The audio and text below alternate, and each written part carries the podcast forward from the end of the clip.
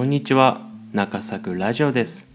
この番組はヨーロッパオーストリア在住の私中作が海外ライフや頭の中をお話しするトーク番組です。ということで、えー、中作ラジオも第4話になりました。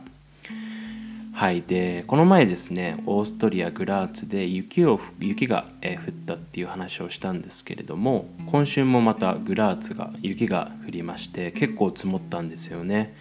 で僕は職場まで車で移動してるんですけれども先週というか1回目雪が積もった時はもう車にどっさりと雪がかぶっていて、まあ、この雪というか車を見てもうどうしていいか分かんなかったんですけどまあ、今回2回目でだいぶこの雪にもね、えー、慣れてきましてだいぶ手際が良くなってきました、まあ、こうやってなんというかオーストリアというか雪国に住んでこう雪国に染まっていくんだなとちょっと感じたんですけれども、まあ、雪国といえばこのオーストリア、えー、スキーが盛んなんですけれどもそうですねオーストリア冬季オリンピックでもオーストリアの選手が活躍していたりとか結構まあスキーオーストリア有名なんですけれどもこのオーストリアのスキー産業っていうのがものすごく規模が大きくてオーストリアの GDP の4%がこのスキー産業で占めているらしいです。はい、なので、まあ、ヨーロッパだけではなくて世界各国からスキーヤーが来てるんですよね。もちろん日本からもスキーヤーが来ていて、はい、僕去年ちょっとスキー行ったんですけれどもこの日本の何て言うんですかね育成選手みたいなこのスペシャリストたちがえーと、スキーにオーストリアに来てトレーニングをしているっていうのを見かけたことがあって、まあ、やっぱり何て言うんですかね雪質とかもいいんですかね。こう世界各国からスキースキーヤーが来るんですけれどもはい。中作もですね実はスキーを少しかじったことがありましてですね、えー、学生時代に僕はこの長野県の志賀高原で、えー、2ヶ月ぐらいずっと住み込みで滑ってたんですね。この志賀高原のジャイアントっていうエリアがあるんですけれども、まあ、そこのエリアに、えー、いくつかホテルがありましてそこのホテルの一つに居候っていうことをしてたんですね。居候って皆さん分かりますかね？あの、まあ、ホテルに住み込むんですけれども僕の場合はこうちょっと働いてというかあの皿洗いとかしていてその代わりこうタダで滑らせてもらうみたいなことをしていました。なんでこう、まあ、朝起きて朝のえー、バイキングのお皿洗いをしてでその後に、えー、滑ってでまたこのランチタイムでお皿洗いをしてでその後に滑ってでまた夜ディナーでお皿洗いをして、まあ、今度は寝てというような感じの生活を2ヶ月間してたんですけれどもはいでこれがまためちゃくちゃいい思い出で、まあ、僕のこの居候していたホテルがちょっと高級めなホテルというかこの長野オリンピックのオーストラリアオーストリアじゃなくてオーストラリアの選手村になってたホテルらしいんですよね。でその名残もあってこのお客さんの半分がオーストラリアからのゲストだったんですよね。このホテルってこうお客さんのことをゲストって呼んだりするんですけれども、はい、半分以上がオーストラオーストラリアからのゲストでした。でこれでねこれがまあすごく結構いい思いをしたんですけれども、まあ、まずディナーで、皿洗皿洗いをせっせとやるわけなんですけれどもこの僕のホテルでは普通に高級な何て言うんですか英語のステーキみたいなのを出すホテルだったんですけれどもこうやっぱ海外の方なんでベジタリアンがいたりするんですよね。なのでそのままこうベジタリアンの方ってステーキとかもちろん食べれないのでこう何も手をつけずにこう皿洗い場に肉が出て帰ってくるみたいなことがありましてですね。で、まあ、その皿洗いをしながらこう、まあ、もったいないんでつまみ食いをしてでこれがまあもちろん本当に美味しいのでなんステーキが出た日は多分1日 500g とかもっとそれ以上食ってたり、えー、してましたね。なのでこうスキーシーズンで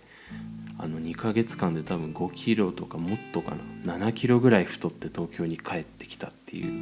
まあ、ちょっと思い出があるんですけれども。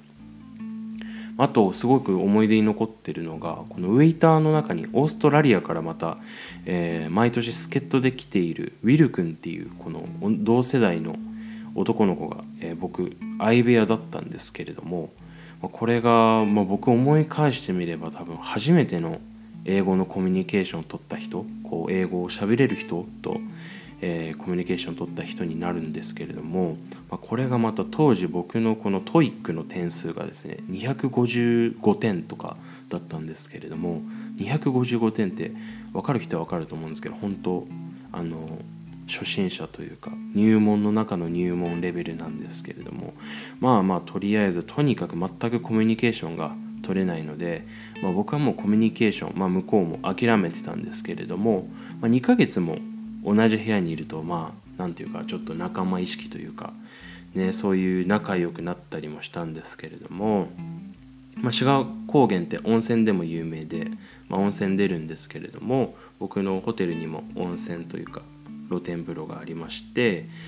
でまあこのウィル君とね2人で温泉に入ってこう雪降る極寒のすごい寒いね、えー、中会話するわけでもなくウィルとただただ黙って露天風呂を楽しむみたいなちょっとシュールな経験もしたことがあるんですけれどもまあはいこれが学生時代に僕がちょっとスキーをかじってた小話だったんですけれどもまあちょっとえー、話は脱線したしちゃったんですけれども、えー、そうですね。でこう僕もオーストリアに移住してきまして去年が初めてのオーストリアでの、えー、シーズンスキーシーズンだったんですけれどもまあ僕ちょっとスキーもかじったことがあるということで結構オーストリアのスキーに期待をしていて、まあ、それも込めてこう社会人新入社員だったんですけれども、頑張ってスキーの板を買ったんですねこっちで。はい。で去年は10回ぐらい滑ったんですかね。本当はもうちょっと滑りたかったんですけどけれどももうスキーシーズンの終盤2月ぐらいからもうあのコロナで、えー、まあ、オーストリアそのスキー場で、えー、スキー場から、えー、あのコロナが感染、え流行しちゃったんですけれどももうそうですねコロナで封鎖されてしまいましてはいまあ、結局10回ぐらい滑ったんですよね。はいまあ、ここでね、えー、皆さんオーストリアのスキーについてちょっと興味があるかもしれないのでちょっとスキーの魅力についてお伝えしたいなと思うんですけれどもはいまずは何といっても景色が本当に素晴らしいんですよね、まあ、もちろん日本のスキー場もね、えたくさんスキー場あって景色がいいところあるんですけれど、まあ、標高でいうとそんなに高くないところがあるんですよね。まあ、標高が高くないということはこう森林限界を超えないスキー場になるんですよね。この皆さん森林限界って、えー、分かりますかね？あの標高が高くなっていくと、まあ、やっぱ酸素が薄くなっていくのでこう植物とか木が育つことが、できなくなるんですよね。でそのある一定までいくと木が、え生えてこないその限界のラインのことを森林限界って言うんですけれどもはいなのでそう日本のスキー場って、まあ、基本的にはこの木とかをあの、まあ、切り倒して、まあ、夏は芝生というか高原になって冬はスキー場になるといった感じで、えー、まあ斜面を滑っていくんですけれどもそうですねまあオーストリア特にアルプスの地方になるともう標高がすごく高くなるんですよね。もう 2500m とか 3000m を超えるスキー場ももうゴロゴロあるような感じになってきていてはい。でそこの標高になるともう木なんてもう入ることができなくてですね。そうなるとどういう景色になるかというとこう岩の岩のゴツゴツしたむき出しのエリアになるんですよね。はい、なのでそこまで来るともう何て言うんですかね。こう視界を遮るものがなくなってくるのでもうそれがまたもうすごくいい景色になっております。はい、でしかもその標高の高い山が一つあるんじゃなくてもうこの何枚も何枚も数百キロもう下手したら数千キロと続いてるんですよね。はいなのでこの果てしなくこの岩むき出しの景色が続いているっていう景色はねもうオーストリアとかこのスイスとかこのアルプスでしか見れないと思っているので、はい、ぜひオーストリアに来た時は絶対に見てほしいなと思ってるんですけれども。はい。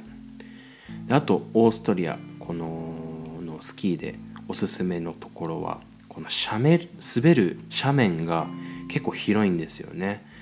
はい。まあ、日本さっき、えー、お話しした通りこの木を切り倒してるんでこう何て言うんですかね。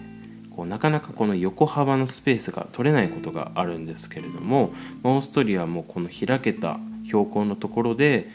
え、スキー場というか、え、斜面を作っているのでもうすごい広いんですよね横幅が。なのでこう他人を気にしないでこう大きなターンを描いてダイナミックに滑れるんで、まあ、これは日本と違うところなんじゃないかなと、はい、思っております。はいちなみに気になる雪質なんですけれども、まあ、僕10回しか滑ってないんで何とも言えないんですけれども、まあ、この10回滑ってきた中ではあんまりその日本と変わんないのかなと正直なところ思いましたね。まあなんというか、まあ、日本もそんなに雪質で言うと悪くないのかなっていった印象でした。はい。ということでまた続いてのスキーのオーストリアのスキーの魅力を話していきたいと思うんですけれど、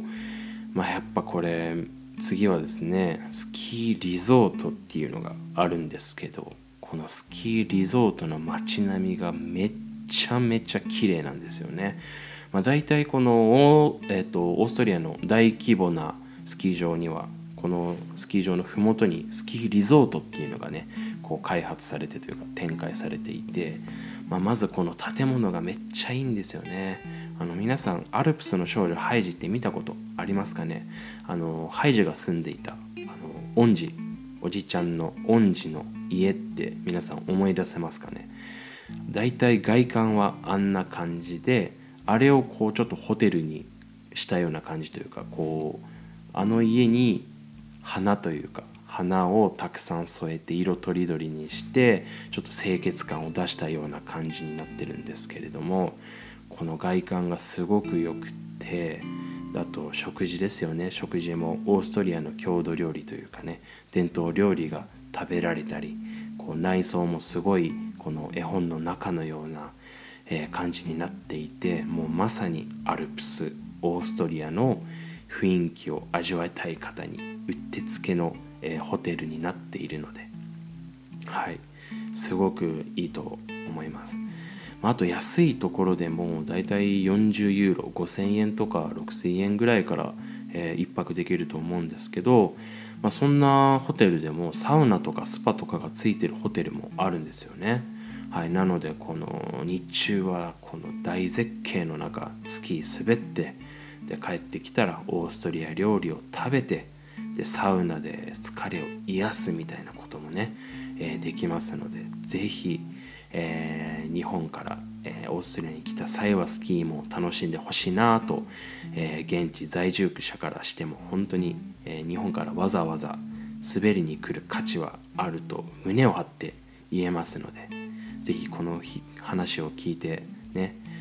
え、オーストリアにスキーを興味持ってくれる方がいたら本当に嬉しいなと思います。はい、ということで、えー、今日は僕の学生時代のスキーちょっとかじったよっていう話と、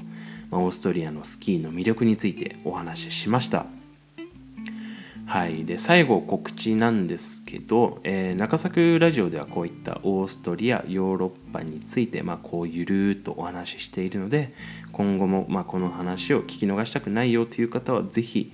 えー、登録、サブスクライブよろしくお願いします。はい、また YouTube では中作 TV として今度は映像で、え、海外生活の様子を紹介していますので気になる方は、え、YouTube で中作 TV と検索して合わせてみてほしいなと思います。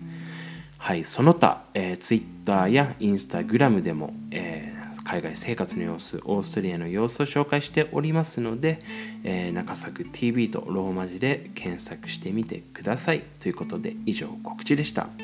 はいまた次のエピソードでお会いしましょう。